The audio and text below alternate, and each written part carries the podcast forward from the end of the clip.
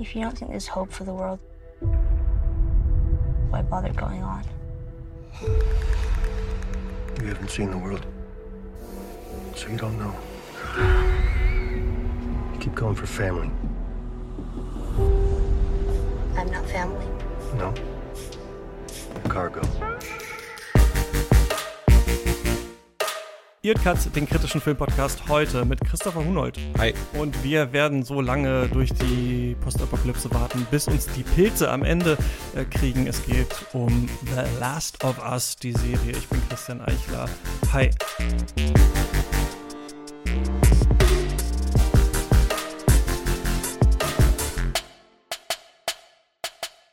Christopher, schön, dass du da bist, äh, um über dieses, ich glaube, kaum besprochene Thema zu reden, oder? Also ich habe, hast du irgendwie was Hast du mal was gelesen von dieser Serie oder so? Oder einen Text irgendwo gesehen? Ich glaube, das ist, lief ziemlich unter dem Radar. Ja, kann, kann ich mir auch nicht vorstellen. Also ich weiß auch nicht, was du dir bei dieser Folge gedacht hast. Also wenn du möchtest, dass wirklich gar keiner zuhört, dann hast du dir das ja. richtige Thema überlegt.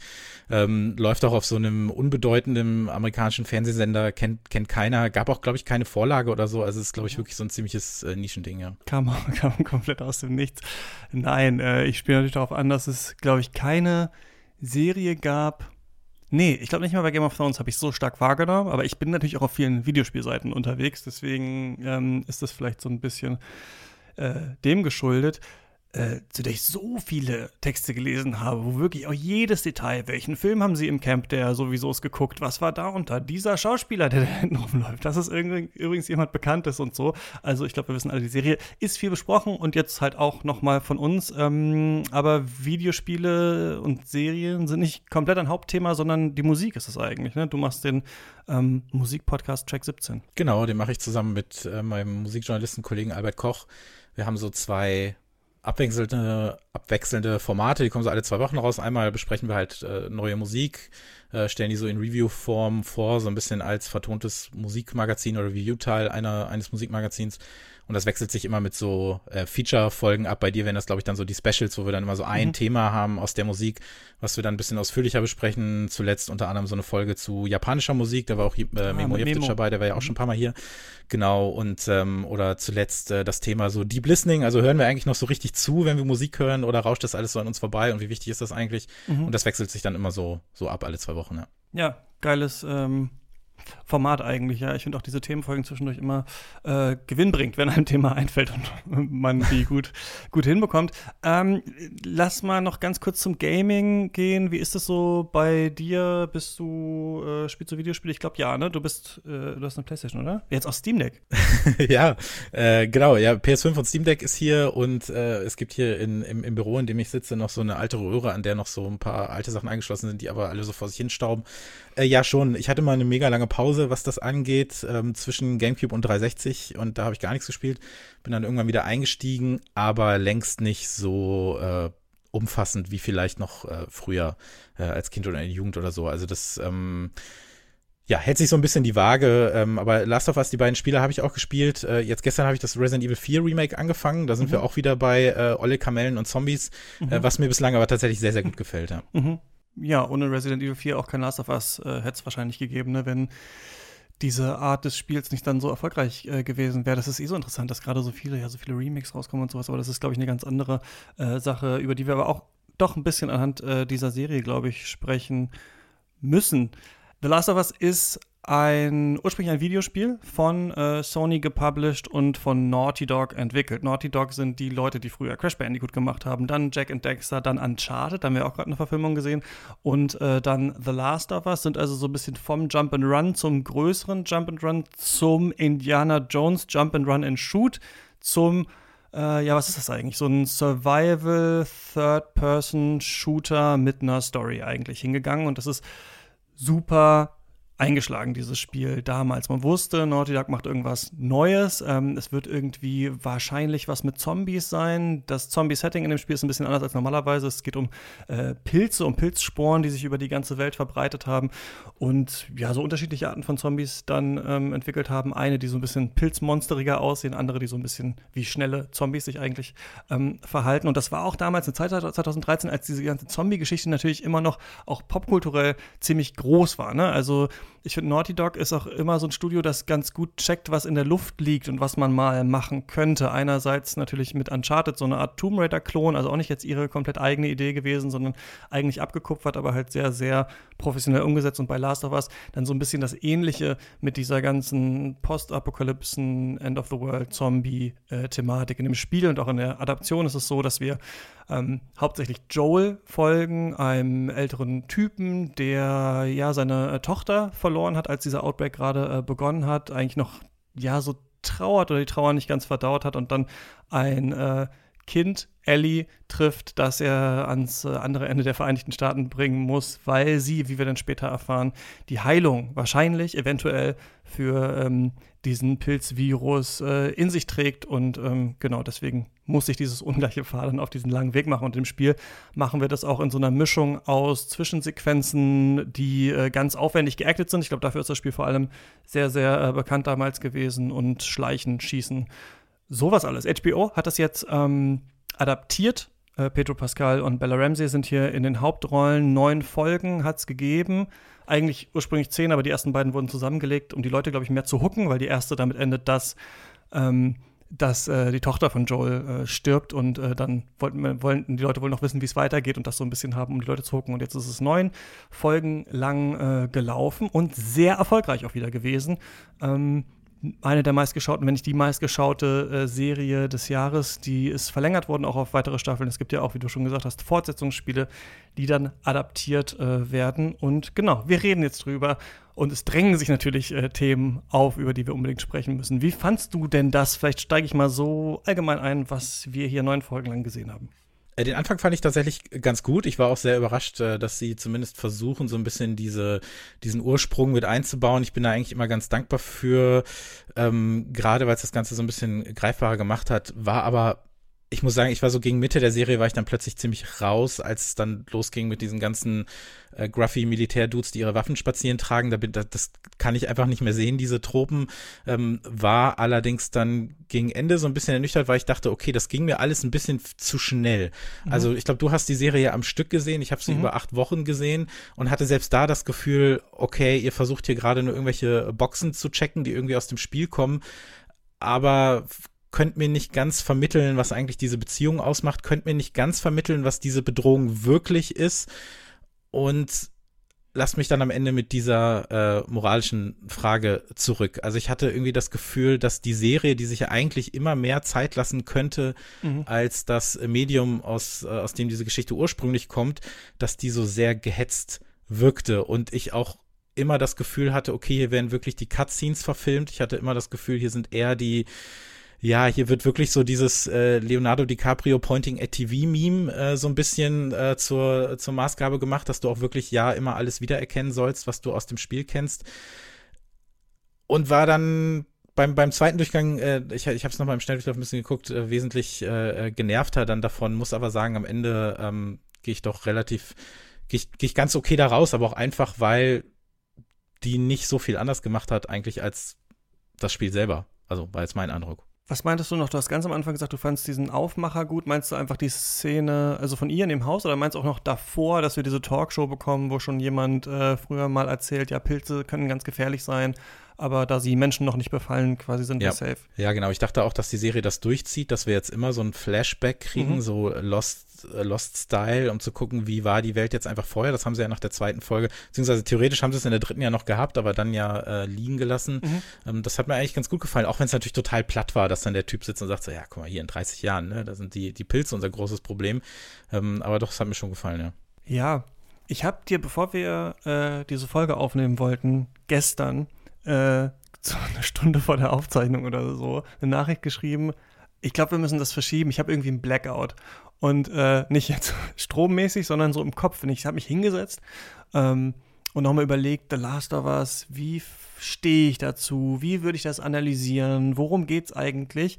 Und merke bei mir immer, dass da nicht so viel bei rumkommt am Ende. Und das ist aber kein neues Phänomen, das ich jetzt bei dieser Serie hatte, sondern irgendwie ist es und täglich grüßt das Murmeltier, weil Sony ja auch wirklich alle paar Jahre anklopft und immer wieder mir diese Geschichte irgendwie unterjubeln möchte und immer wieder sagt, das ist irgendwie bahnbrechend, was hier passiert ist, was wir damals gemacht haben. Jetzt sogar noch mit dem zeitlichen Abstand. Es soll, hat man noch sogar Nostalgie noch dafür. Und äh, wir hatten das, glaube ich, letztes Jahr bei den Game Awards. Da standen dann noch mal die äh, SprecherInnen von Ellie und Joel auf der Bühne und haben auch noch mal gesagt, das ist alles so life-changing gewesen. Gut, für sie natürlich wahrscheinlich schon. Aber so ein bisschen wirkt es immer so, als würde der reichste Hutmacher der Welt mehr so den ältesten Hut jedes Jahr verkaufen wollen. Aber ich finde gar nicht, wenn ich dann drüber nachdenke, dass es schlecht, was The Last of Us macht. Ich glaube, ich finde es nur nicht so interessant, um, und deswegen sage ich das mit diesen ganzen Jahren, das Spiel dann ähm, im nächsten Jahr nochmal auf die neuere Konsolengeneration zu bringen, dann später nochmal äh, zu remaken für die PS5, dann jetzt nochmal als Serie zu verfilmen, dann nochmal auf den PC rauszubringen und so. Und ich glaube, warum ich das auch ein bisschen ähm, paradigmatisch für unsere Zeit finde, ist das, und gleich komme ich dann zur Serie, aber ich muss noch so ein bisschen über Videospiele reden, dass man einfach merkt, dass Sony im Konsolenkrieg halt diese äh, Strategie verfolgt, absolute Mega-Franchises zu erstellen. Hatten sie natürlich auch schon früher mit äh, Spielen, die sie gemacht haben, so, aber man merkt jetzt, da die im Gegensatz zu anderen Leuten, wie zum Beispiel Microsoft, Spiele für 80 Euro verkaufen, muss das einschlagen und muss das unglaublich aufwendig sein und muss das auch mittlerweile auf mehreren Plattformen laufen. Äh, sie machen es jetzt auch für den PC und bald kommt noch ein großes Multiplayer-Spiel und so weiter. Und muss es jetzt auch adaptiert werden. Also wir sind ja in so einer Phase, das, über das Thema Videospieladaption müssen wir gleich reden, in der es jetzt immer heißt, jetzt kommen endlich die guten Videospieladaptionen. Jetzt sind endlich, endlich unsere tollen Videospiele, die wir alle so lieben. Halo und Last of Us und gut, Uncharted nicht, aber keine Ahnung was. Die kriegen jetzt alle ihre Serien. Endlich, ich finde, das ist doch fast immer so ein Lechzen dieser Gaming-Community danach. Endlich ist der Beweis angetreten, dass die Geschichten gut, immer schon gut waren. Also, weil jetzt haben wir die großen, ähm, die großen Adaptionen irgendwie, äh, die wir sehen. Jetzt ist es sogar so, dass in der New York Times über den Last of Us Twist äh, gesprochen wird.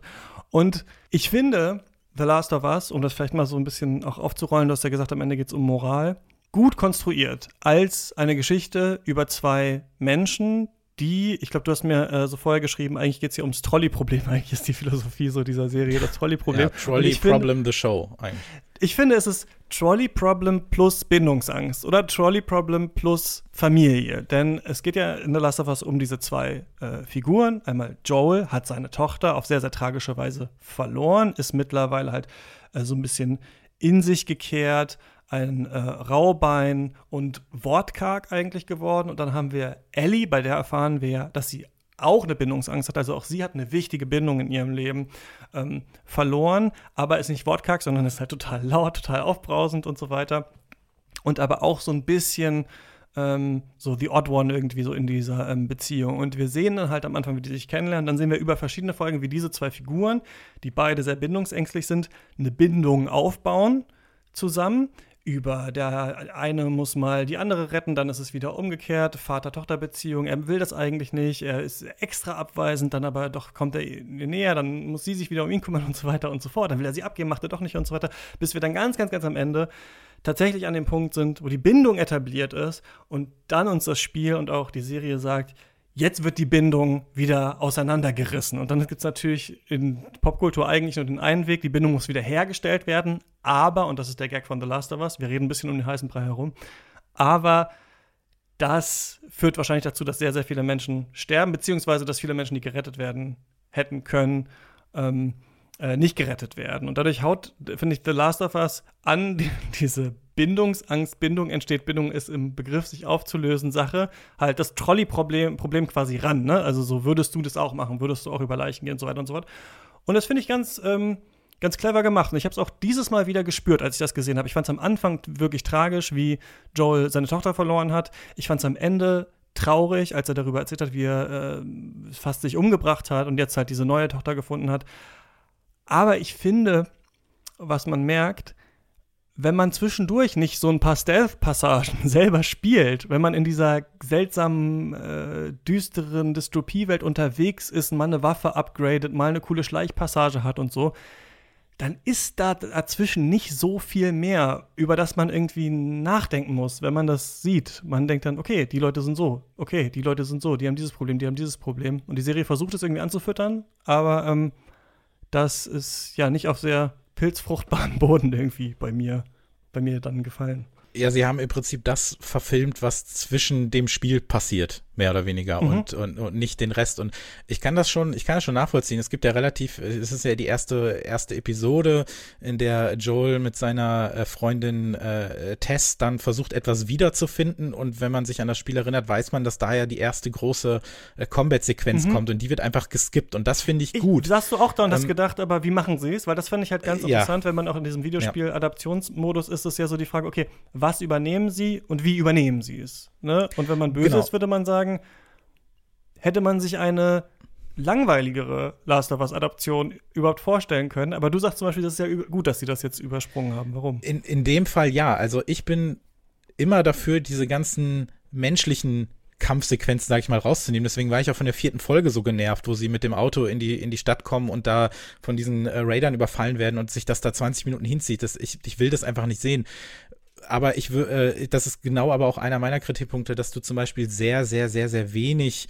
ähm, in dieser Reise wirklich diese ganzen Hürden mitbekommst, auch im Sinne davon, wie äh, versuchen sie sich jetzt äh, durch irgendwelche U-Bahn-Schächte äh, an den Infizierten vorbeizuschleichen. Du brauchst ja gar nicht diese Actionsequenzen, aber dieses ganze Bonding findet für mich nicht so richtig statt. Und am Ende, du weißt, auch selbst wenn du das Spiel nicht kennst, du weißt ja, worauf das hinausläuft, dass am Ende sich beide annähern und diese, diese Zweckbeziehung führen und auch nicht voneinander äh, lassen möchten. Aber es gibt halt selbst in diesen Spielsequenzen gibt äh, die Personen, die reden ja miteinander, die Figuren reden ja miteinander und so wie sie miteinander agieren, so wie sie sich helfen, so wie sie sich unterstützen, mhm. äh, so wie sie miteinander arbeiten, sich äh, helfen, sich auch einfach, ähm, um äh, Gameplay-Momente anzusprechen, auch einfach Wege öffnen, ähm, so passiert ja einfach viel und das bleibt oft aus. Dann gibt es natürlich so eine Sequenz, okay, da versuchen sie äh, Sprit zu suchen, sie suchen irgendwas in einem Haus und so weiter und so fort, aber das ist einfach sehr knapp und sehr wenig und da ähm, denke ich mir, hätte es diese Serie viel früher gegeben, nämlich irgendwie so zwei, drei Jahre nach dem Spiel, hätten wir fünf, sechs Folgen mehr gehabt und dann mhm. wäre das auch einfach weiter ausgeführt worden. Und dann musste ich auch wieder zum Beispiel daran denken, wie sich das im Serienformat einfach verändert hat. Vor 20 Jahren oder vor 19 Jahren startete Lost und da hattest du natürlich verschiedene Figuren, die immer im, im Zentrum waren und die haben dann eine eigene Folge bekommen, aber da hatte jede Staffel 24 Episoden und du hattest in jeder Folge einen, einen Flashback-Moment oder eine Flashback-Folge und konntest das davor und das danach äh, mehr miteinander verknüpfen, wo dann auch diese ganzen äh, banalen Dinge mehr so erzählt wurden. Und das wurde hier doch sehr stark äh, rausgekürzt, um einfach sehr schnell zum Ziel zu kommen. Und ich, das Problem ist, wir haben beide das Spiel gespielt, das heißt, wir wussten es mhm. schon.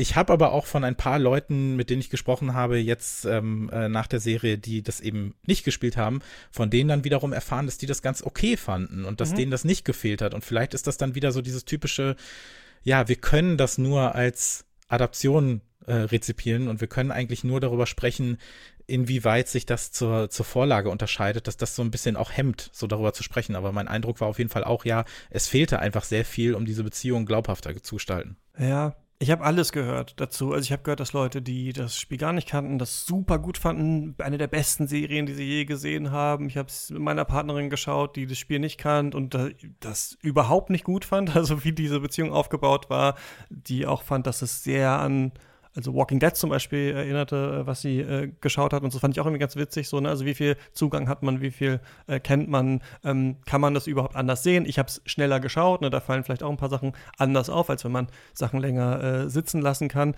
Aber ich denke schon, dass es interessantere Arten gäbe, Gameplay irgendwie zu übersetzen ins Spiel.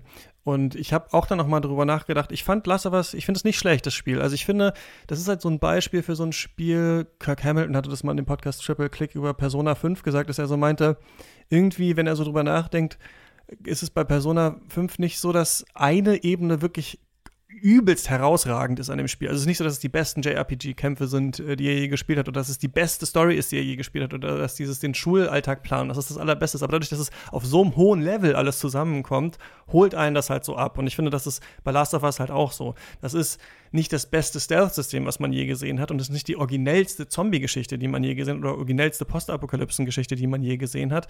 Aber dieses Gesamtpaket und vor allem die Einsamkeit und trotzdem, also das ist was, wofür, glaube ich, vor allem Neil Druckmann steht, der äh, dann äh, Last of Us und Last of Us 2 und Uncharted 4 verantwortlich, äh, verantwortlich hat, diese einsame, düstere Welt, aber du hast noch jemanden an der Seite und der ist eigentlich auch so ein bisschen witzig. Und dadurch hast du so eine ganz komische, melancholische Stimmung eigentlich so. Ich finde, das sind, früher wären das so Videothekenspiele gewesen, die man sich so ein Wochenende lang ausleiht und irgendwie so durchspielt und in diese Welt irgendwie entkommen möchte. Und ich finde, mhm. dass das genau, wenn man das kennt, dass der Serie das so ein bisschen fehlt, dieses lange, dieses Auserzählte. Ähm, und dann versucht sie ja aber trotzdem, und das fand ich auf jeden Fall ähm, interessant, und das ist ja was, worüber wir bei Adaption irgendwie auch reden müssen, anders zu machen, als das Spiel das gemacht hat. Und das ist natürlich dann spannend zu schauen, wo gehen sie andere Wege, wo versuchen sie, ähm, was Neues zu erzählen, was Altes irgendwie anzufüttern, wie macht man das so? Und da gibt es ja zum Beispiel diese dritte Folge, ähm, die sich mhm. um Bill und seinen äh, Freund dreht der ja, also Bill, so eine Figur ist, die kurz noch im Spiel auftaucht, da ist irgendwie, man hört da mal, dass es da mal einen Mann gegeben hat und hier hat sich jetzt, ähm, haben sich Neil Druckmann, der das ja geschrieben hat, und äh, Craig Mason, der da der Showrunner war, dazu entschieden, dem so eine komplette Background-Folge zu geben. Ne? Also wir eigentlich quasi fast so einen eigenen Film sehen. Wir sehen am Anfang auch Ellie und Joel, aber wir sehen, wie sich diese Männer, also wie sich der eine vor allem erstmal abschottet, wie so ein Prepper ist, äh, dann der andere kommt, sie dann zusammenleben, sie sich verlieben äh, und dann gibt es so einen tragischen Selbstmord eigentlich da ähm, bei den beiden. Und da dachte ich dann zum Beispiel, okay, das finde ich ganz interessant, das so zu machen in dieser Serie, dass man jetzt tatsächlich mal sagt, also da würde ich nämlich dann äh, das verneinen, was ich gesagt habe. Es ist nicht die langweiligst mögliche Art, The Last of Us zu verfilmen, denn das gab es nicht so im Spiel. Ne? Das haben sie anders gemacht und sowas. Und dann hieß es ja auch, ja, das beste Serienfolge, die wir je gesehen haben und so. Und es stimmt, ich hatte auch ein Tränchen am Ende im Auge, fand es aber auch sehr manipulativ, fast an so kitschige AIDS-Filme so ein bisschen angelehnt, so ein bisschen. Also wie sie sich kennenlernen und dann das viele Geweine und dann das zusammen das umbringen und in den Tod gehen und sowas. Also Naughty Dog will auch immer so ein bisschen, habe ich das Gefühl, Credit dafür halt LGBT-Geschichten zu erzählen und sie machen das auch im Gaming, was ich auch gut finde. Aber so ein, ich finde, man schmeißt sich immer ein bisschen doll vor ihnen auf die Knie für das, was sie ähm, machen. Würde ich jetzt nicht sagen, das ist jetzt die interessanteste Postapokalypsen-Geschichte, die ich je gesehen habe. Aber die fand ich trotzdem noch eine der ähm, besseren Folgen. Bei den vielen anderen Figuren, die wir hier sehen, es geht um so eine Kannibalen-Kommune zum Beispiel, die wir haben. Wir haben so eine Militär-Putsch-Vereinigung ähm, äh, da in so einer Stadt. Ich finde, da sieht man, und vielleicht ist es das, was du ansprichst, früher hätte man da, glaube ich, noch mehr Zeit verbracht in Serien. Hätte man 25 Folgen gemacht, dann hätte man ihnen so richtig eigene Plots und Handlungslinien gegeben. Diesmal hat man gesagt, wir haben zwar nur diese 10 Folgen, die dann auf 9 runtergekürzt wurden, wir äh, lassen die was sagen, aber es bleibt doch sehr schablonenhaft dann am Ende, sodass ich nie so ein richtiges Gefühl dafür kriege, wie ist die Gesellschaft aufgebaut, wie läuft das da. Und dadurch hatte ich ganz oft so ein Gefühl von, äh, für ein Game, war das eine ganz okaye Postapokalypsen-Geschichte, die durch irgendwie gutes Schauspiel und vor allem Schauspielführung und dann ähm, natürlich äh, Performance Capture irgendwie eingebunden wurde. Aber für so nur, ich sehe die Szenen zwischen den Leuten, ist da irgendwie nicht genug, um diese Welt so ganz zu verstehen, äh, wie ist das politisch aufgebaut. Äh, und das fand ich auch sehr nervig, denn ich würde sagen, bei Last of Us ist immer so ein bisschen, ich bin auch noch mal die Folgen durchgegangen, also zumindest habe mir noch mal durchgelesen, was ist da passiert, noch mal versucht, was ist so das Thema und so.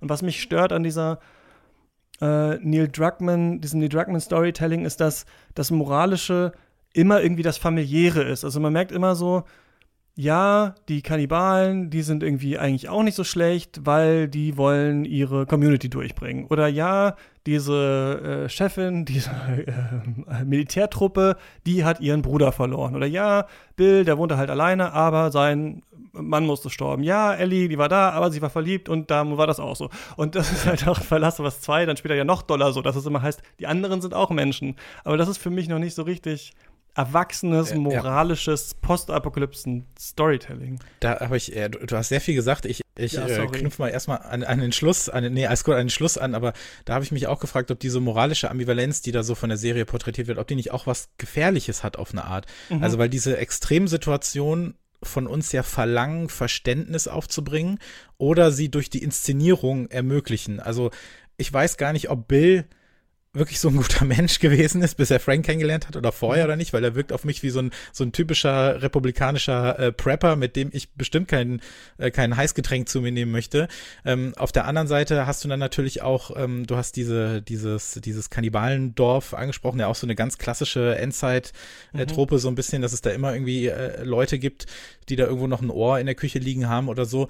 Und ähm, die reden natürlich dann auch äh, davon, warum sie tun müssen, was sie tun müssen, aber natürlich sind das trotzdem äh, schlechte Menschen. Und das, du hast auch schon angesprochen, in Teil 2 wird das natürlich noch stärker in den Fokus gerückt, weil wir ja auch da will man auch nicht so weit vorgreifen, aber trotzdem versucht die Serie ja auch, also die Serie ja auch schon ähm, andere Perspektiven mhm. aufzumachen mhm. und zu sagen, so ja, wir handeln weil XY und die Serie sagt uns ja auch, dass Joel kein guter Mensch ist, ja. weil sie uns ja sagt, er hat unschuldige Menschen getötet. Das, das mag ich eigentlich daran, dass wir äh, dann aber auch sehen können, die Serie hätte auch von jemand ganz anderem handeln können. Es ist nicht unbedingt nur Joel ist der Auserwählte oder Ellie ist die Auserwählte oder so, sondern es hätte auch jeder andere sein können, weil jeder in dieser Welt so handelt, wie er handelt und dass das fast so ein bisschen so ein bisschen entschuldigend auch dafür ist und ich mir dann denke, ja, aber wollen wir das dann oder wollen wir eine Entschuldigung für all diese Menschen finden und ist, genau, ist diese, ist diese Ambivalenz nicht vielleicht auch irgendwie äh, durchaus kritisch zu sehen und ähm,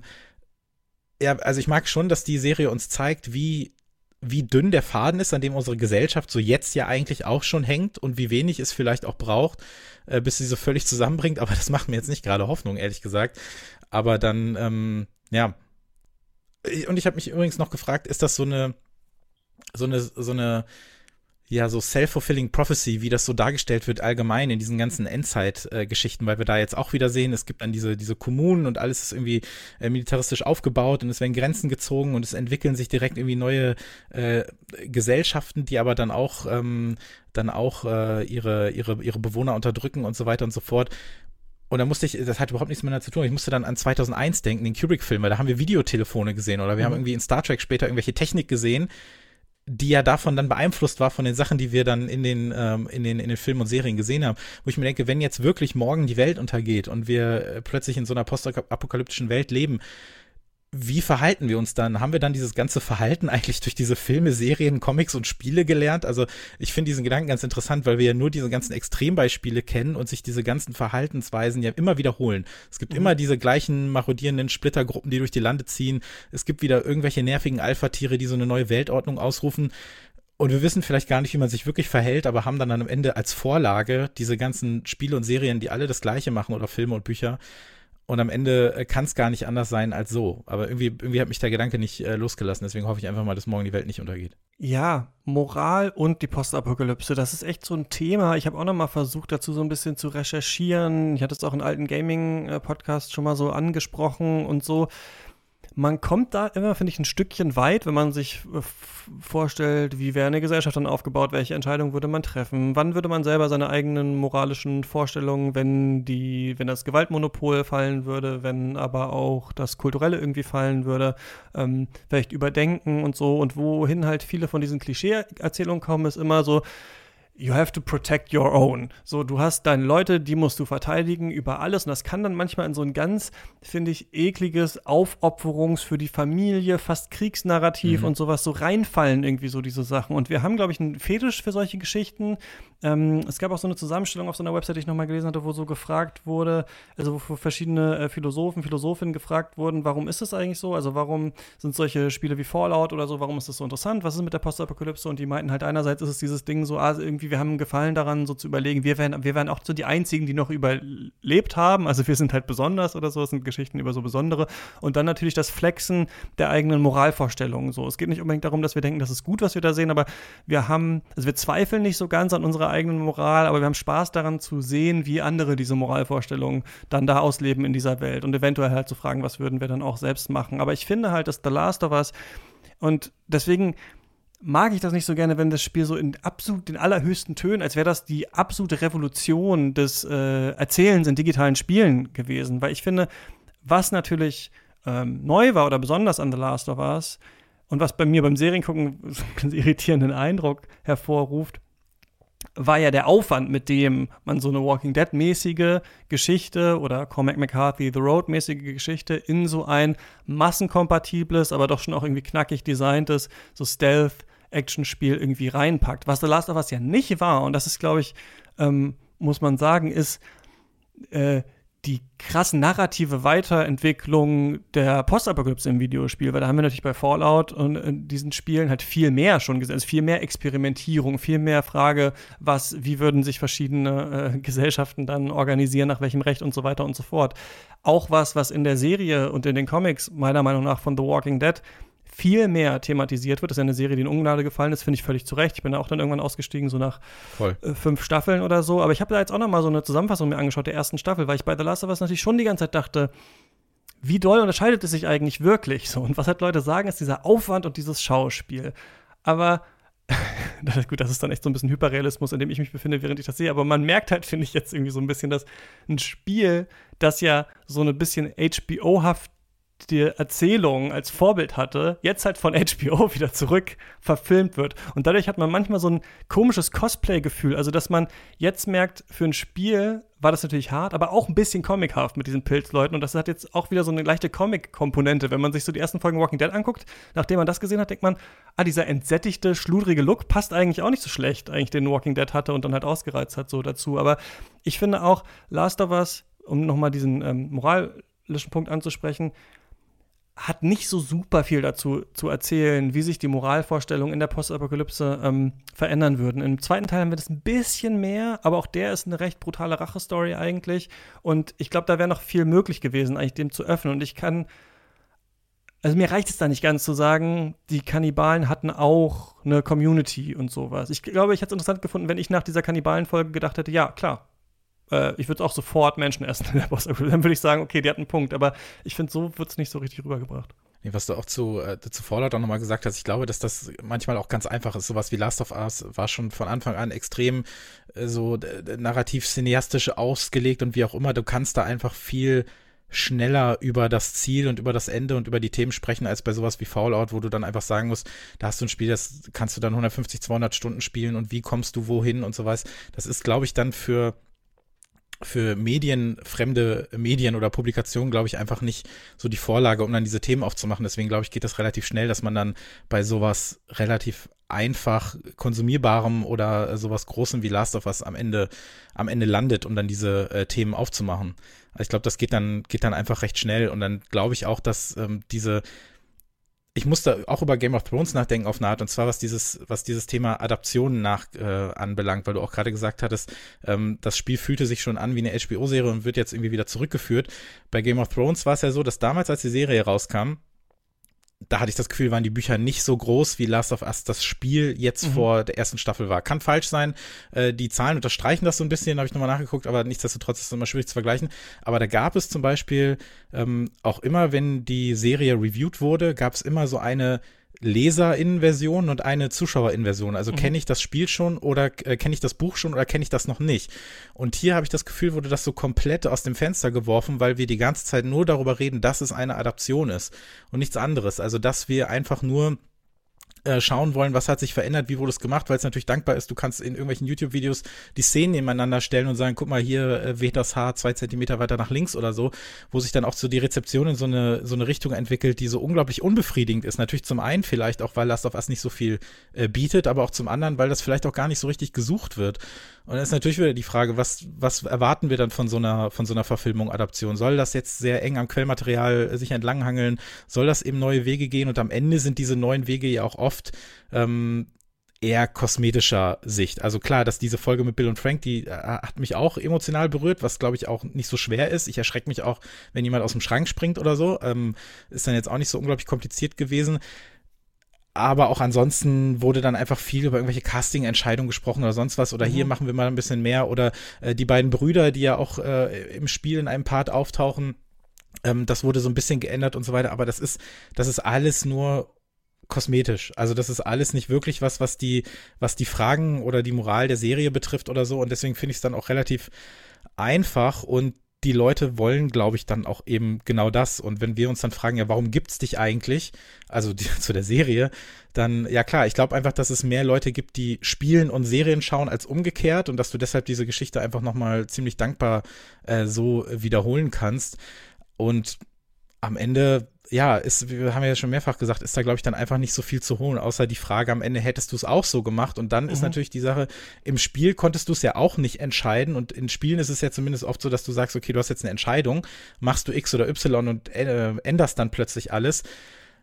Und in Serien ist es natürlich ein bisschen schwieriger. Jetzt musst du natürlich auch hinnehmen, dass äh, Joel sich äh, dafür für seine, ja, also für die Entscheidung entscheidet. Ähm, also reden wir darüber oder sollen wir das äh, offen lassen?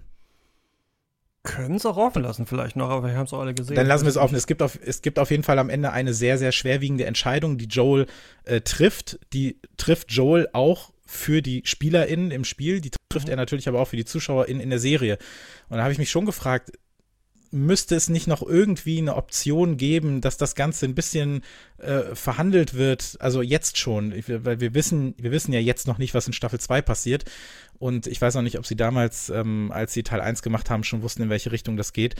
Aber diese Entscheidung, diese Frage, die wird mir einfach so vor die Füße geworfen. Und ich habe das Gefühl, dass sowohl Spiel als auch Serie nicht wirklich was damit machen, dass ich auch äh, mit dieser Entscheidung in irgendeiner Form äh, leben muss oder sie selber entscheiden kann. Und da ist irgendwie so ein bisschen die, ja, das, das Serienformat so ein bisschen ans Ende gekommen, einfach weil das alles so unglaublich schnell geht und einfach mhm. nur, einfach nur passiert.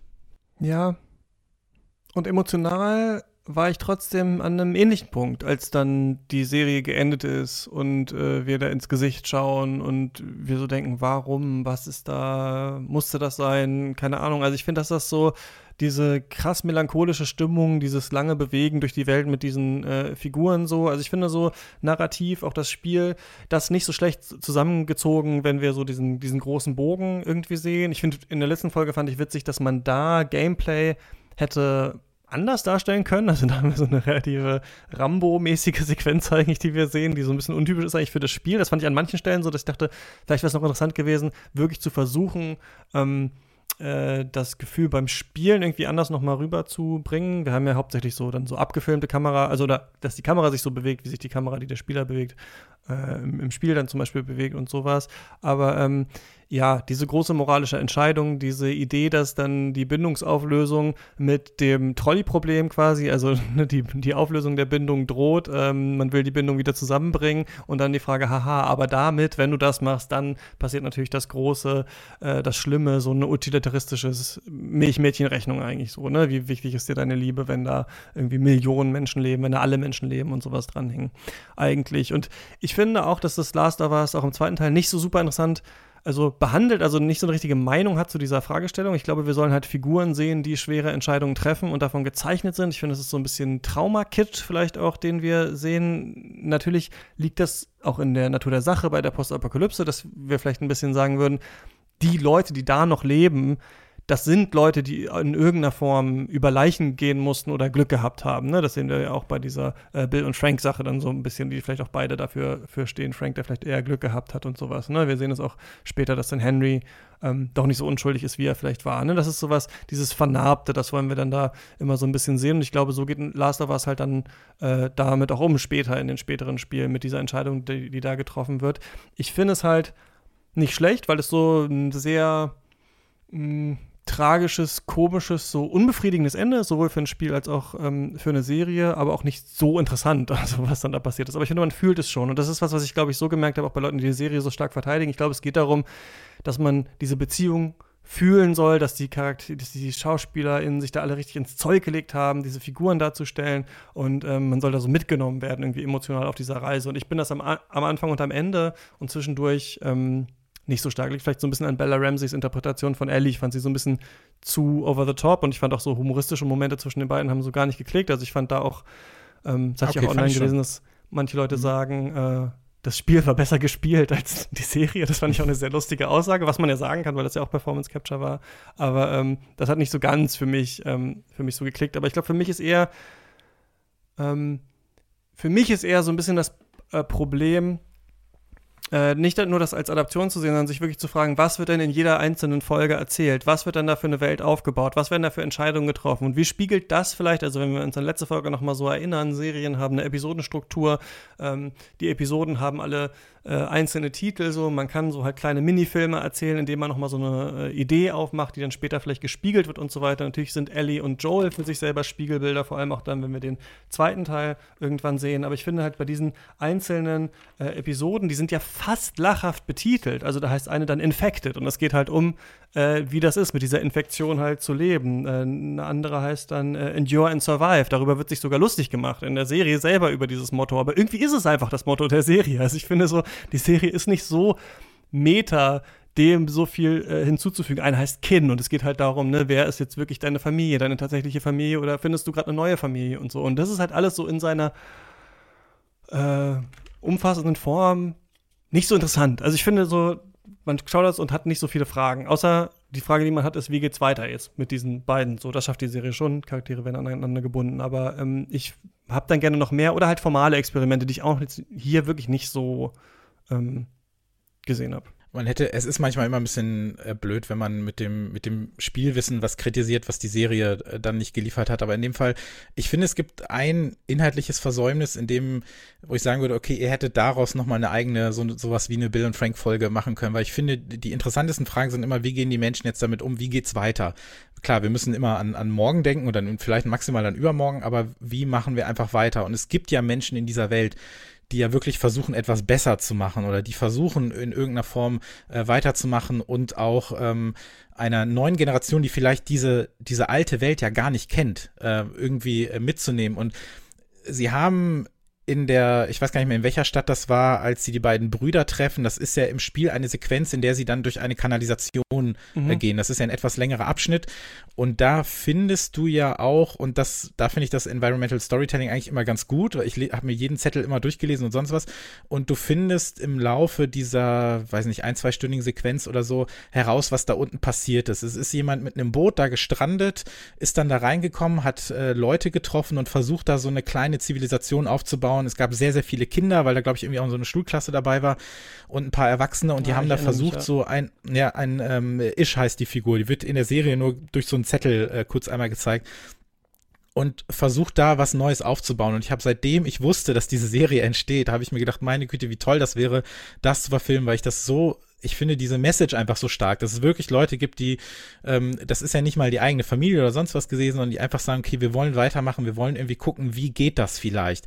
Und dann natürlich, weil in dieser Welt geht es nicht anders, passiert etwas Schlimmes und sobald äh, die, die Figuren des Spiels da durchlaufen, gibt es diese Gesellschaft ja schon nicht mehr. Sie finden ja nur noch das zurück, was übrig geblieben ist und finden dann auch heraus, was da Schreckliches passiert ist.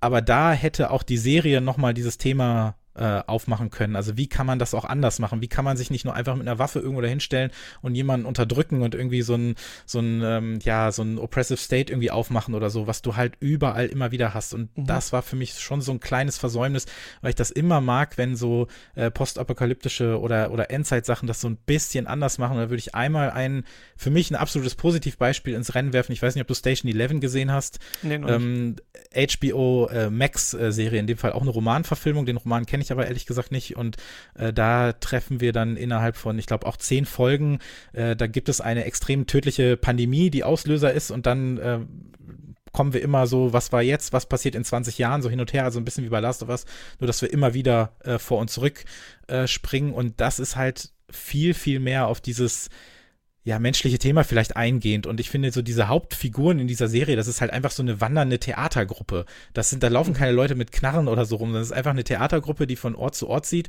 um ja. den Siedlungen, den kleinen Siedlungen, die es gibt, irgendwie noch so ein bisschen Freude zu vermitteln. Und so das Unterthema ist, was ist eigentlich mit den Leuten, die innerhalb dieser Zeit geboren wurden? Also was ist eigentlich mit den 10, 12-jährigen Kindern, die sagen, hey, ich bin, wäre ich einfach nur 20 Jahre vorher geboren, hätte ich diese große alte, gute, mutmaßlich gute Welt noch erlebt. Und daraus entspinnt sich dann so ein bisschen der Konflikt. Und das finde ich halt so viel interessanter, wo ich mir gedacht habe, okay, es gibt wirklich noch Wege, wie man das anders erzählen kann, ohne dass die sich da alle permanent über den Haufen schießen müssen. Und ich weiß nicht, ob es vielleicht auch Klischee ist zu sagen, ja gut, es ist ein Videospiel, vielleicht geht es auch irgendwie nicht anders, sonst verkauft sich nicht. Aber es geht theoretisch. Und da hat dann auf jeden Fall auch, da würde ich dir zustimmen, äh, Teil 2 äh, von The Last of Us überhaupt nicht äh, geliefert, was das angeht. Aber es geht auf jeden Fall anders. Und deswegen fand ich das so ein bisschen, ja, in dem Fall enttäuschend, ja, wie man mit den mhm. Leuten umgeht oder wie, wie machen sie weiter oder so, ja. Ja. Neil Druckmann ist auch, glaube ich, jemand, der immer diesen, also es gab ja bei Uncharted immer den Vorwurf ähm, und dann ist diese ganze ludonarrative Dissonanzdebatte losgebrochen, dass das so komisch ist, dass man äh, Nathan Drake, diesen Abenteurer, spielt, der dann aber halt hunderte Leute einfach tot metzelt irgendwie.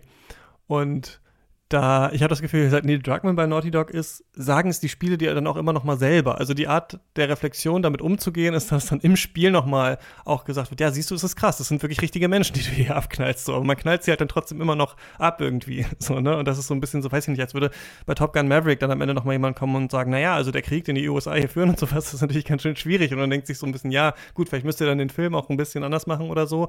Gleichzeitig vielleicht ökonomische Gründe, die dagegen sprechen. Aber das ist auch eine Frage, die ich immer ähm, hatte. Und gleichzeitig ist es ja auch so ein, so ein widerstrebende Sachen in einem selber. Ne? Also man kann ja was ideologisch zum Beispiel fragwürdig finden, aber sonst irgendwie unterhaltsam. Und das ist bei The Last of Us, finde ich schon so, dass es natürlich auch äh, ich persönlich mag total diese runtergebrochenen Stealth-Spiele. Ne? Also ich bin ja jemand, der, bei Splinter Cell jetzt nicht jede, diese kleinen Mini-Sticky-Cameras verschießt und irgendwie den Sensor und die Rauchbombe, sondern ich mag total gerne, ich mochte da zum Beispiel auch Splinter Cell Conviction, diese Spiele, wo man so reingeworfen wird, irgendwo sind drei Leute, man weiß gar nicht genau, wo die sind und jetzt musst du schon loslegen, so was, was Last of Us 2 halt auch nochmal verstärkt hat. Und ich finde, das macht halt auch Spaß, jemanden mit dieser Dachlatte da zu verprügeln in Last of Us irgendwie so. Und das ist halt so ein komische, komisches Gefühl, was das Spiel halt auch hat, was die Serie natürlich nicht ganz übersetzen kann. Aber eine andere Sache, die ich auch noch, gut, dass du es angesprochen hast, diese Generationenfrage, das fand ich auch nochmal interessant, weil ich so ein bisschen das Gefühl habe, dass Last of Us auch ein bisschen die Antwort auf die Frage ist, wie äh, Naughty Dog dieses Uncharted-mäßige Storytelling in so eine Jetzt-Zeit irgendwie bringen kann, auch wenn Uncharted ja nicht in der Vergangenheit spielt, aber da haben wir ja dieses Tauchen nach alten Schätzen und so weiter und so fort. Und so ein bisschen, äh, was Uncharted ja losgetreten hat, ist diese Idee der ähm, ein Nerd sein, ein Geschichtsnerd irgendwie sein. Ne? Also du bist ja in diesen Spielen auf den Räumen unterwegs, die du selber halt frei erkunden kannst. Und diese Räume sind in Uncharted historisch oder pseudohistorisch. Und die Figuren, die du spielst, sind selber Nerds und denken sich dann immer, ah krass, hier war irgendwie das und das ist das Grab des Student Yamun und irgendwie sowas laufen da so durch. Und dadurch hat man immer bei diesen Spielen, wenn man nicht ballert, das Gefühl, man ist auf so einem Museumsbesuch irgendwie unterwegs. Und mir ist jetzt nochmal aufgefallen, dass Naughty Dog das ganz clever, finde ich, mit Last of Us in die Jetztzeit bzw. Postapokalypse übersetzt hat, in der unsere also unser Leben, was wir beide ja jetzt leben, ist ja die Historie quasi für Ellie. Und wir haben hier eine Figur, die kennt das alles gar nicht, ne? Und stellt dann auch äh, manchmal ganz coole Fragen, so von wegen, warum, was, darum ging, das, warum war das alles ja den Leuten wichtig, wenn sie da durch so eine Mall gehen, gar nicht mehr verstehen, was sollte das ja, eigentlich ja. alles damals? Und ich finde auch dadurch diese, dass die Narbe entsteht in dieser Zeit noch und Joel deswegen Probleme hat eigentlich auch mit dieser äh, Zeit, ne, die mit Sarah irgendwie verbunden ist und jetzt dieses neue Kind trifft, das ihn aber auf diese Zeit auch anspricht und sowas und beide bindet ja auch so die Liebe für die Musik und so und irgendwie haben sie da auch so ein bisschen eine Kommunikation, das wird im zweiten Teil auch aufgebaut. Das finde ich auch nicht schlecht. Also Naughty Dog kriegt es immer ganz gut hin, finde ich, zwei Figuren so zu verknüpfen, die tatsächlich aus so ein bisschen anderen Ecken kommen und die oft so einen Generationenkonflikt auch haben. Ich denke mal, das ist mit Uncharted so aufgekommen bei denen. Und dann haben wir es bei Last of Us gesehen und God of War hat es ja bei, ähm, dann auch weitergemacht. So, also Last of Us ja auch das absolute Blueprint für eine bestimmte Art von Game Design heute. Und ich finde das in der Serie auch ganz interessant rübergekommen, aber auch davon hätte ich irgendwie mehr noch äh, mehr gesehen irgendwie so von diesem, äh, von diesem Konflikt. So auch, ich glaube, das wäre auch was, wo man mit mehr Folgen vielleicht noch ein bisschen mehr hätte rausholen können tatsächlich. Ja, das wird dann halt manchmal in den Spielen auch so gemacht, die laufen dann durch irgendeinen Plattenladen oder sowas oder sind in irgendeinem Buchladen oder sonst was und dann, dann stellt sie ja während des Spiels irgendwie Fragen, so, ey, was, das habt ihr damals gemacht und sonst was. Aber dieser Generationenkonflikt, der ist ja, den, den können wir uns ja gar nicht vorstellen. Also es gibt den ja jetzt schon in dem Sinne, aber stell dir vor, du wirst halt fünf Jahre nach dem Ende der Welt geboren und musst dann irgendwie damit klarkommen. Also was da in dir vorgeht. Also bist du gleichzeitig wütend auf alle, die älter sind, die das erlebt haben und auch noch eine andere Zeit kennen. Ähm, bist du aber gleichzeitig auch als älterer Mensch sauer auf die jungen Leute, die diesen Bruch nicht mitbekommen haben oder beneidest sogar, dass sie gar nicht wissen, was sie vermissen müssen und so weiter. Mhm. Und das sind so, das sind so eigentlich unglaublich spannende Themen, die finde ich noch ein bisschen zu sehr auf dem Boden liegen und noch nicht zu viel aufgegriffen wurden. Also da hätte ich mir auch ein bisschen mehr gewünscht, aber das kann man in der Serie nur bedingt ankreiden, ehrlich gesagt, weil damit muss sie jetzt auch nicht anfangen, wenn es die Vorlage schon nicht gemacht hat. Ja, durch Blickführung erzählt hat Naughty Dog recht viel, ne? Immer so, ah, da ist das Museum, da müssen wir hoch, ah, wir haben Leute hier früher, früher gelebt, das gibt es ja hier auch so ein bisschen, aber es wirkt, genau, ich finde irgendwie, dass hier mal Immersion ein ganz interessantes Wort ist oder ein passendes Wort, vielleicht, weil es tatsächlich äh, das Spiel schon tragen kann über eine Zeit, ne? Einfach diese Audiospuren zu haben und fast so ein Audioguide durch ein Museum zu spielen, was schwieriger in der Serie wahrscheinlich irgendwie äh, darzustellen ist. Oder mich hat das hier nicht so gekriegt, aber genau, ich kann auch immer nur sagen, äh, ja, wenn, wenn man das schon mehrfach gespielt hat, äh, dann ist es einfach ein anderes Erleben. Wobei es ja auch Leute mehrfach gespielt haben und ganz, äh, ganz beeindruckend fanden. Mich würde noch interessieren, du machst ja einen Musikpodcast. Wie fandst du denn hier die musikalische Einbindung? Also einmal dieses bekannten Scores, der, glaube ich, erweitert wurde für die Serie, als auch dieses Spielen mit Musik. Es gibt ja dann später so diesen Reveal, dass übers Radio bestimmte äh, Nachrichten geschickt wurden, in dem Sinne, dass wenn ein Song aus den 70ern gespielt wird, heißt es das eine und aus den 80ern heißt es dann das andere und so. Also zum Beispiel die große tragische ähm, Suizidszene ist dann mit äh, Max Richter so untermalt. Das ist natürlich ein mhm. Banger, der Song, aber es ist natürlich auch so ein bisschen äh, jetzt nicht die kreativste Wahl. Wie hat dir das bei anderen Sachen so äh, gefallen? Weil die Serie wurde ja, auch mal, für ihre Musik gelobt. Ja. Ich meine, den, äh, den Max Richter-Song, den hast du, glaube ich, schon mal in dem, in dem Will Ferrell-Film gehabt, oder ich glaube, seitdem ist das Thema, glaube ich, durch. das geht dann, glaube ich, einfach nicht mehr so sehr. Ich Max Richter aber an sich mag. Ähm, das musst du mittlerweile, glaube ich, haben. Also ich glaube, wenn du so eine Serie konzipierst und weißt, dass die ähm, dann auch dementsprechend äh, rezipiert wird, dann ist es natürlich klar, du hast einen Tag nach der ersten Folge, war es ja, glaube ich, da läuft am Ende dieser Depeche Mode Song, dann, wei dann, dann weiß HBO auch und dann weiß auch Depeche Mode, dass wir morgen äh, zwei Millionen mehr Streams haben oder so. Also diese Sachen werden äh, knallhart mit einkalkuliert. Das ist spätestens äh, seit Kate Bush und Stranger Things ist das sowieso so ein mhm. Ding, dass du jetzt, dass du einfach haben musst. Ähm, fand aber die Wahl von dem Linda Ronstadt Song fand ich toll. Also äh, ich habe da auch nochmal den, äh, den ähm, offiziellen Podcast dazu gehört zu dieser Folge, weil ich mhm. wissen wollte, ob sie da auch über die Musik sprechen und sie wollten halt genau den Song finden, den man eventuell kennen kann, wenn dann auch eher in Amerika der aber nicht totgenudelt ist, aber trotzdem irgendwie das vermittelt und der Song ist einfach super. Also da, äh, das haben sie sich gut überlegt. Im Spiel wirst du ja ziemlich viel mit Aha zugeballert. Äh, Take On Me finde ich fürchterlich.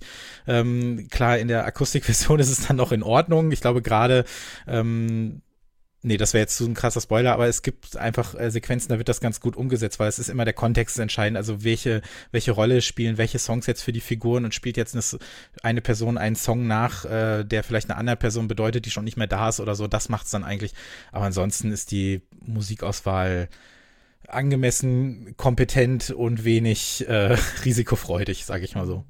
Ich wollte noch sagen, weil du meintest positive Gegenentwürfe. Wir haben ja hier die Entscheidung, einen Ort aus dem zweiten Spiel schon früher einzuführen, diese Kommune, in der äh, Tommy da lebt. Und da, die, die Serie geht mit politischen Bezeichnungen so ein bisschen Larifarium, also zum Beispiel auch Frank als, mhm. äh, oder Bill eventuell als rechter Prepper, sagt ja auch später The Government are all Nazis und sowas. Das wird auch so komisch rumgeworfen, als würden die Leute gar nicht in ihrer eigenen Welt wohnen. Also ich finde, die Serie hat sowas seltsam Comichaftes teilweise auch, was im Spiel vielleicht mal durch so einen One-Liner irgendwie besser runtergeht, als wenn man es tatsächlich ausgeactet sieht von zwei Leuten, die sich gegenseitig ernst nehmen. Aber da wird ja auch Kommunismus so kurz erwähnt. Ja, wie würde ja, naja, irgendwie ist es schon kommunistisch eigentlich, was wir machen. Also das fand ich auch ganz interessant, dass man sie jetzt hier schon einführt, ähm, diese Welt. Aber auch da ist noch nicht so ganz klar, wie funktioniert das eigentlich und was ist mit den Raidern und, und so, ne? Aber klar, auch hier wäre die Möglichkeit, das Leben im Kommunismus mal zu zeigen auf HBO äh, in mhm. der nächsten Staffel. Ja, wahrscheinlich ein bisschen. Ab, ja. Aber auch da finde ich es aber gut, dass sie zwischendurch immer wieder versuchen zu äh, erklären. Äh, und das hatte, glaube ich, auch Walking Dead mal, also weit ich es geguckt habe. Ich bin bis zur fünften Staffel gekommen und dann war ich auch mhm. wirklich völlig fertig. Ähm, dass sie dann manchmal, also ich mag das, wenn man dann so ein bisschen mitkriegt, was das für Leute, also was das vorher für Leute waren, die jetzt die sich diese Machtposition holen. Und das waren ja in dem Sinne eigentlich oft die größten äh, Würste, die nichts zu sagen haben, aber dann sich hier fast, also hier fast so eine zweite Chance äh, sehen, jetzt ein anderes mhm. Leben zu führen und das vielleicht auf eine Art sogar fast begrüßen lassen, dass diese Welt untergeht. Ähm, das war, es gab ja auch diese, diese fürchterliche, äh, heißt ja auch Governor-Figur bei Walking Dead mhm, oder so. Ja. Oder ganz andere Leute, die einfach vorher irgendjemand gewesen sind und jetzt einfach diese Chance nutzen, äh, in diesem Weltuntergang sich ein neues Leben aufzubauen und jemand ganz anderes zu sein und so. Und das haben sie auch ganz gut hingekriegt, auch mit der äh, David hieß er, ne? Der, der Führer in dieser äh, dieser kannibalen ähm, äh, Clique da, ähm, dass du ja auch mitkriegst, dass er natürlich vorher einen ganz anderen Background hatte und so weiter und sich diese Personen dann da sich das so ein bisschen suchen und er, glaube ich, sogar so durch die Blume so ein bisschen sagt, dass er ja diese, diese Cordyceps, diese, diese, diese Pilzgeschichte fast schon so bewundert, weil die ja so ein ganz klares Ziel haben. Ähm, also sie passen aufeinander auf, sie vermehren sich, sie äh, haben, nehmen keine Rücksicht und tun halt alles für ihre Familie und dass dann solche Leute wie er daraus ja sogar noch eine Art von Mission ziehen um sich zu äh, rechtfertigen. Also solche Momente gefallen mir immer ganz gut, äh, weil du dann auch nochmal feststellst, was sind das jetzt eigentlich für Leute, die sich da äh, nach oben, äh, selber eigentlich nach oben begeben haben. Ja, es ist was, was aber genau trotzdem, hm, Ich glaube, ich finde es fast im Spiel besser, wo da weniger in die Tiefe gegangen wird, weil ich da im Spiel das Gefühl habe, mir soll vermittelt werden, dass diese Welt einfach saugefährlich ist, dass man niemandem äh, trauen kann und dass man ständig in das nächste Ding so rein stolpern kann. In der Serie gibt man ihnen dann ein bisschen Raum und dann habe ich so das Gefühl, irgendwie ist mir das nicht genug, irgendwie ist mir das dann fast zu flach, wie die Leute miteinander Dann reden. übernachten die plötzlich im Wald, weil Joel sagt, ja, hier, wir sind so weit draußen, hier passiert nichts. Da habe ich mir auch gedacht, ja, okay, da ist, also wo ist jetzt, was ist jetzt genau die Bedrohung, wenn ich jetzt hier einfach irgendwo campen kann, weil Infizierte landen hier sowieso nicht. Das war mir so ein bisschen zu drehbuchig äh, verkehrt an der Stelle. Ja, so ein bisschen. Also ich fand das im, immer so an ein paar Stellen, dachte man sich so, hm, warum ist das jetzt so? Und das ist natürlich nichts, was schlimm ist in einzelnen Momenten, aber ich fand schon, dass sie hier recht äh, häufig so waren, wo man dachte, okay, die verstecken sich jetzt hinter diesem offensichtlichen Auto, dem einzigen Auto auf dem Platt, was es gibt vor den Leuten. Okay, jetzt bricht einfach der Boden ein und 100.000 Zombies kommen da raus. Also ab und zu war das dann doch sehr gamey dann wieder, aber auf so eine seltsame Art, die man vielleicht äh, nicht hätte unbedingt Mhm. ähm, umsetzen müssen. Ja. Zum Beispiel mochte ich auch nicht, dass ähm, äh, man erst den Weg geht und sagt, das sind Menschen, die hier äh, die Kannibalen sind und die machen das aus bestimmten Gründen und dann ist aber David doch auch ein äh, pädophiler Vergewaltiger irgendwie so. Also das fand ich so ein bisschen dann doch wieder zu drüber. Nicht, dass es das nicht gibt in der echten Welt, aber irgendwie für mich persönlich hat die Serie immer so ein bisschen Charakterisierung versucht aufzumachen bei Figuren und dann schnell aber auch wieder zugemacht. Und irgendwie, ich bin mit nicht viel Fragen geblieben. Also nach dieser Kannibalenfolge hatte ich keine Frage mehr daran, war das jetzt gut, was die gemacht haben, war das schwierig, wie hätte ich das entschieden und so weiter, weil es mir ein bisschen zu oberflächlich halt äh, ähm, war in diesem Teil. Aber das haben wir jetzt auch schon, haben wir schon ein paar Mal gesagt. Hm.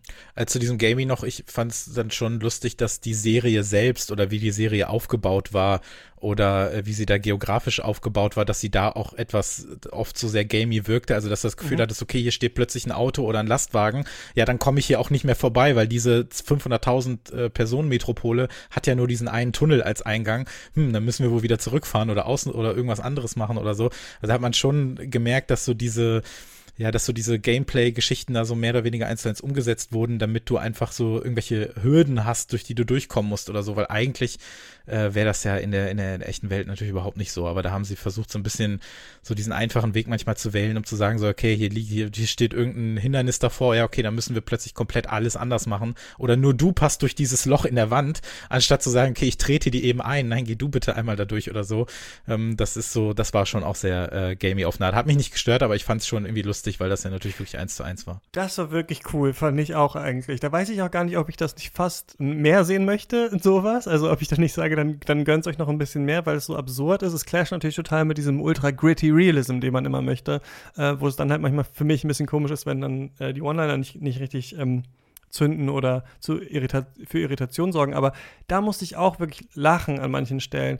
Es ist nicht nur in diesem Obstacle-mäßigen, also dass dann tatsächlich nochmal so ein brennendes Polizeiauto von links halt reinknallt in das eigene Auto und dann kann man halt durch die, durch die Gasse nicht mehr durchgehen, was wirkt wie so ein Spiel, sondern ich finde auch im im Blocking, so in der Beleuchtung, man hat oft, also zum Beispiel in der Szene mit dem Tier, die es dann halt später äh, gibt, da sieht man so, da schauen sie über so eine Balustrade und da merke ich dann, okay, hier soll jetzt ähm, absichtlich ein Bild kreiert werden, das wirklich genauso aussieht wie aus dem Spiel. Also da bei der Einzelnen dachte ich wirklich, ja, irgendwie cool, haben sie wirklich das genau so durch diese Over-the-Shoulder-Perspektive geschafft. Aber was man manchmal hat, glaube ich, um diesen Look zu rekreieren, wir haben einzelne Figuren in einem Spiel, das grafisch sehr aufwendig ist, sind die Sets manchmal so, ja, wirken manchmal fast zu aufwendig für, also dieses riesige, mega überwucherte Hochhaus, was man da dann sieht oder sowas. Also wo man fast so merkt, wir brauchen jetzt zwei Figuren zentral und wir brauchen dann ein besonders ähm, aufwendiges äh, Bild. Das ist wieder so eine, also so eine hyperrealistische Szene, ne, wo wir ein Spiel hatten, was sehr doll echt aussehen sollte, aber auch nicht nur echt, weil echt ist ja mittlerweile für Videospiele zu langweilig, deswegen muss sich ja immer noch was bewegen, es müssen 20 Fahnen im Wind sein, überall weht der Wind und sowas. Also wir sehen ja mittlerweile Videospiele müssen schon ähm, in ihren Details, wenn man jetzt welche Bäume oder sowas zeigt, fast ähm, realer aussehen als die Welt selbst. Und jetzt sehen wir halt eine reale ähm, Serie, die versucht, diesen Look wieder so ein bisschen zu imitieren. Das finde ich halt ganz spannend, weil wenn wir sonst sagen, Videospiele sind ikonisch, dann, wenn wir, also sehen ikonisch aus, dann haben wir oft keine Spiele mit echten Menschen, würde ich sagen. Also wir haben sowas wie Super Mario, ah, okay, da haben wir die Röhre, wir haben den Block, aber hier haben wir halt das sind halt zwei Leute, so Ellie und Joel, und die sind halt ikonisch. Er mit seinem Holzfällerhemd. Also muss jetzt sich jemand halt hinstellen und dieses Hemd anziehen. Das muss so und so vergammelt sein. Und im Hintergrund muss die Dachlatte noch liegen, die so und so vermodert ist. Also ich glaube, da könnte ich stundenlang drüber reden. Das finde ich einfach witzig, so diese, diese Kreisstruktur, in der man sich bewegt und äh, was man da für eigene äh, Ästhetiken äh, schafft manchmal und auch seltsame mh, hm, ja, so Versuchsanordnungen, ne? Wie, wie man dann, da kann man halt nicht durch, durch die Tür, die ist zu. Oder ich muss dich jetzt mal hier hoch hochheben. Das ist schon irgendwie witzig, ja. Gut, muss noch was gesagt werden. Willst du noch auf deine Notizen schauen? Haben wir noch irgendwas, wo wir sagen müssen, das muss noch erwähnt werden? Ja, ich weiß nicht, ob das jetzt noch, äh, also es gibt jetzt keinen Anschluss mehr an dieses Thema. Ich hatte nur, ähm, kann ich dir nur so noch einmal kurz sagen, was ich interessant fand, ist, dass wir, ähm, was so dieses Last of Us so als, dass die Story so hervorgehoben wird, dass das ja mehr ist als ein Actionspiel, mehr ist als ein Zombie-Spiel ich fand eigentlich in der Geschichte des Horrorfilms auch sind eigentlich Zombiefilme immer so, also das war eigentlich das früheste Genre, was sich so für Elevated Horror eigentlich geeignet hat, finde ich. Selbst in, in diesen krachenderen Filmen, weil ich das Gefühl hatte, selbst sowas wie äh, Night of the Living Dead oder auch Dawn of the Dead, so platt man das auch findet, es ging ja eigentlich nie um die Zombies, sondern immer um was anderes. Und äh, da hatte ich das Gefühl, bei anderen äh, Genres, bei den Slasher-Genres 70er, 80er war das überhaupt nicht so. Und Zombie-Filme haben das schon immer gehabt. Die haben sie immer als Werkzeug benutzt. Und so ist es ja eigentlich hier auch. Du benutzt ja die Zombies eigentlich nur als Werkzeug, äh, um ein paar Fragen aufzumachen. Zum Beispiel, ähm, ist jetzt dieses eine äh, Leben von Ellie wichtiger als potenziell das der restlichen Menschheit zu retten und so weiter.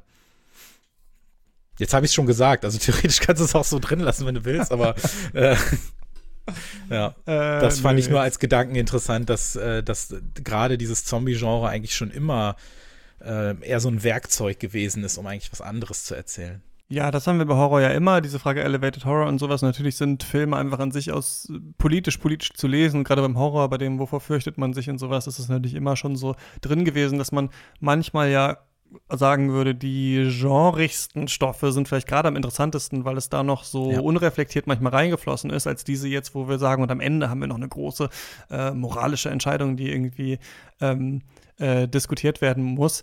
Äh, ja, würde ich auch sagen. Es ist trotzdem, ich glaube, genau, ich glaube, es ist, steht halt eher für diese bestimmte Art von so HBO-Trauma- Kitsch so ein bisschen, die wir, die wir jetzt sehen, so in Figuren gehen, um, um, um Leiden und dann zusammenfinden, kleine Momente der Freude und sowas. Und ich würde sagen, das schafft, äh, das schafft das Spiel und schafft die Serie auch ein bisschen ähm, äh, rüberzubringen. Und das ist eher so der, der Inhalt und alles andere, ja, äh, kann man nicht, kann man, also ja, gibt Zombie-Spiele auch vorher, die auch schon interessante Ideen hatten. Und hier, hier kam es halt im Spiel auf einem, auf einer anderen Ebene zusammen. Und ich finde es, glaube ich, als, genau, ich finde es als Spiel halt viel beeindruckender als, äh, was die Serie dann draus äh, gemacht hat, weil es sich nicht so doll vom Spiel meiner Meinung nach entscheidet nicht, unterscheidet nicht genug und ähm, durch den Abfall des Gameplays halt ein paar Ebenen vermissen lässt. Und ja, also wenn man noch mal so ja, nochmal so alte Walking Dead Comics oder sowas. Auch der Governor, auch wie bei Herschel auf der Farm entschieden wird, wem bringen wir um, wem bringen wir nicht. Also, wem bringen wir nicht um. Also, wenn man auch so stumpfe moralische Fragestellungen, wer ist eher Mitläufer, wer nimmt eher das Heft in die Hand und sowas ähm, steht, da waren auch bei äh, Kirkman auch in der Serie auch ein paar drin. Eigentlich mehr, würde ich noch sagen, als hier drin ist, aber die waren vielleicht so ein bisschen offensichtlicher. Ich glaube, bei Last of Us geht es um dieses Grundrauschen, dieses moralische, melancholische Grundrauschen und so. Und ja, ich finde, man muss es nicht. Ähm, muss es nicht unbedingt gesehen haben. Was sagst du? Äh, nein, muss man nicht geschaut haben. Guckt auf jeden Fall lieber Station 11. Das ist definitiv die bessere Entscheidung. Gut, dann mache ich das. Schreibe ich auf meine, auf meine Serienliste, die länger und ähm, länger wird. Hast du, Christopher, sonst noch irgendwas zu empfehlen? Nochmal ein Schlaglicht auf eine Track 17 Folge werfen oder einen Text von dir oder noch eine anderen Film, Serie, irgendwas? Äh, Serie äh, jetzt zuletzt äh, Swarms, die neue Donald Glover-Serie, die bei Amazon ah, läuft. Ist ich eine Miniserie. gebe feierlich hier, äh, ich habe Atlanta angefangen äh, zu schauen, auf jeden Fall. Also das ist eine sehr gute Idee. Ich begebe mich langsam ins Gloververse. Ja, eine meiner Lieblingsserien auf jeden Fall. Deswegen habe ich mich da auch sehr drauf gefreut. Ist natürlich sehr offensichtlich, was, äh, was da die Anlehnung ist. Es geht um äh, eine junge Frau, die sehr großer Fan einer Sängerin ist. Alles natürlich angelehnt an den Beehive, an Beyoncé etc. und äh, nicht so ganz damit einverstanden ist, wenn es Leute gibt, die nicht ganz ihrer Meinung sind. Ich glaube, dabei belasse ich es mal. Es hat mir ganz gut gefallen, hätte aber doch ein, ein Tacken besser sein können. Ähm, wir haben letzte Woche eine neue Folge bei Check 17 rausgebracht. Das war dann eine klassische Review-Folge. Da gab es ein paar ganz gute Alben aus diesem Jahr. Unter anderem finde ich das bislang beste Album in diesem Jahr ähm, Toqueno Sol von der Portugiesin Marlene Ribeiro. Also das Album würde ich auf jeden Fall auch nochmal jedem empfehlen. Das ist so sehr ähm, so schwebender äh, folky äh, Synthpop mit ein paar gehauchten Stimmen und äh, tupfenden Beats und so. Und das äh, gefällt mir sehr gut. Das würde ich auch noch empfehlen. Ja, ich habe, äh, genau, Curb Your Enthusiasm und Atlanta jetzt reingegangen bei beiden Sachen. Und ich muss sagen, beides keine Serien, die einen so richtig krass hooken, so von wegen so, ich muss unbedingt weiterschauen und so. Deswegen ähm, ist Atlanta, fandest du das von Anfang an gut oder wird es ja. ab irgendwann so richtig mega gut? Oder nochmal anders? Nee, ich, ich fand es von Anfang an gut. Ähm, dritte Staffel ist die beste, aber das sind so, so Kleinigkeiten mhm. einfach. Also ich mag auch wirklich, dass die äh, manchmal zusammenhängen, manchmal gar nicht. Es gibt äh, viele so Bottle-Episodes, also quasi das, was die jetzt mit, mit Bill und Frankie in der Serie hatten oder so, Sachen, die mit überhaupt nichts zu tun haben, äh, wird, äh, wird einfach großartig und da auch einfach so der musikalische äh, Background oder so. Ich finde das einfach toll, mal in der Welt zu sein und äh, finde das saugeil geschrieben. Also es ist schon, schon echt ganz gut. Aber ja, das stimmt schon. Es ist nicht, was einen so äh, krass huckt. Und bei Curb äh, mag ich auch total gerne. Gucke ich seit einem Jahr auch wieder. Mhm. Äh, bin da jetzt so in der fünften, sechsten Staffel. Aber da merke ich immer, ich kann nicht mehr als zwei Folgen gucken, ja. weil es natürlich wirklich immer gleich ist. Es ist ja. immer sehr gut, aber es ist immer gleich und es tut manchmal doch so sehr weh, dass ich ein bisschen Pause brauche. Aber es ist schon, ist schon echt gut. Ich hatte auch noch immer davon gehört, Curb Enthusiasm und so weiter. Und dann stehe eigentlich nicht so mega auf Fremdscham-Comedy, deswegen auch lange drum rumgedrückt, jetzt angefangen und äh, war also hat es erwartet, aber war dann doch erstaunt, wie lustig ich es finde, direkt so von Staffel 1 an, ich mich wirklich also wegschmeiße, äh, wenn ich das gucke. Aber ich merke jetzt schon so nach ein paar Folgen, ich mag lieber die, in denen Larry David was auch wirklich Weirdes zustößt und er so ein bisschen sympathisch mhm. drauf reagiert, als die, in der er einfach nur ein Arsch ist. So irgendwie. Die finde ich immer ein bisschen schwieriger äh, zu ertragen, auch so vom Acting und so. Aber ja, mal schauen, welche, welche Richtung mhm. äh, das noch nimmt. Ich werfe noch ein Perfect Match Reality-Serie auf, auf Netflix, wo Netflix den alten RTL-Trick jetzt anwendet und Leute aus alten Reality-Show-Formaten jetzt da wieder in so ein Haus, also die, diese Reality-Formate sind ja wie so ein Perpetuum mobile. Es geht immer weiter, man kann immer wieder die nächste Show machen und so weiter. Also sind Leute, die in schon mal Formaten verkappelt wurden, dann nichts gefunden haben, sind jetzt wieder da und müssen ihr Perfect Match finden. Das sind wirklich nur furchtbare äh, Personen und äh, es ist, weiß ich nicht, also ja, ab und zu brauche ich nach ähm, guten Serien mal so einen äh, Cleanser, bei dem man nicht so viel nachdenken muss. Und das ist schon echt sehr, irgendwie sehr auch billig gemacht, aber ich äh, empfehle es auf jeden Fall, ja. So viel dazu. Jetzt machen wir den Sack zu, oder? Das war's ja. mit dieser Folge. Vielen Dank, dass du mit mir über diese äh, äh, Serie gesprochen hast. Vielen Dank, Dankeschön. Und wir hören uns in der nächsten Woche. Ich spreche mit Daniel Schröckert über John Wick 1 bis 4 und äh, am Montag nehmen wir unser Darren Aronofsky Special auf. Das kommt dann auch im Laufe der nächsten Woche. Ihr könnt es hören, wenn ihr Katz finanziell unterstützt. Ähm, dann kommt ihr auch in den Discord. Bis zum nächsten Mal. Ciao, ciao.